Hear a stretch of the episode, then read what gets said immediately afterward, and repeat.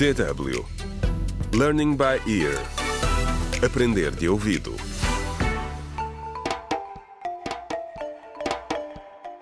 Contra o crime. Olá, bem-vindo ao 15º episódio do audiolivro Contra o Crime, Sair da Sombra, escrito por Ursil Nhoe. Uma história que se passa na cidade fictícia de Siangoli e que fala sobre a intolerância da sociedade para com os homossexuais. No episódio anterior, Siangoli voltou a ser palco de um crime fomentado pelo ódio. Após um discurso contra a homofobia, a deputada Célia Oliveira foi baleada em pleno estádio municipal. Entretanto, e tal como prometeu a Jaime, Selma vai procurar ajuda.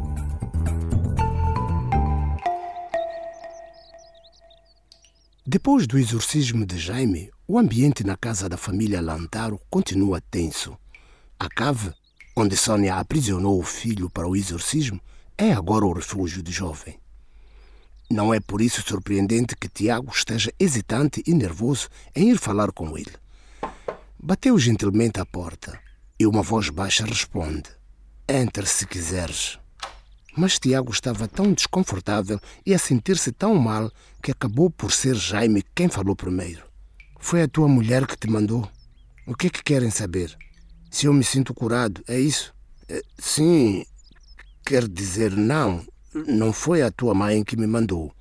Gaguejou Tiago. E, e por favor, para de lhe chamar minha mulher. Ela também é tua mãe. Estás melhor? Já passaram 24 horas desde que terminaste. Quero dizer, desde o fim do tratamento. Como te sentes? Jaime manteve-se em silêncio durante muito tempo, até que questionou o pai. Diz-me só uma coisa. Achas que ias deixar de te sentir atraído por mulheres se te despissem e te trancassem num quarto com a tua mãe e um guia espiritual que passam uma semana inteira a vez a falar sobre um Deus misericordioso que condena a sexualidade? Jaime olhou o pai diretamente nos olhos. Tiago baixou a cabeça e justificou o desejo do casal em mudar a sua orientação sexual, recordando-lhe a perseguição que os gays sofrem no país e dizendo-lhe que não queriam vê-lo a arruinar a sua vida.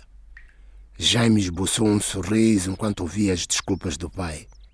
Por favor, pai, explique-me, disse ele. Como é que restringir a minha dieta a uma peça de fruta e um copo de água por dia durante uma semana e quase me enterrar numa pilha de sal é moralmente correto e pretende salvar-me? Gostaria de te lembrar que sexualidade não é uma escolha. Eu sou como sou. Não escolhi.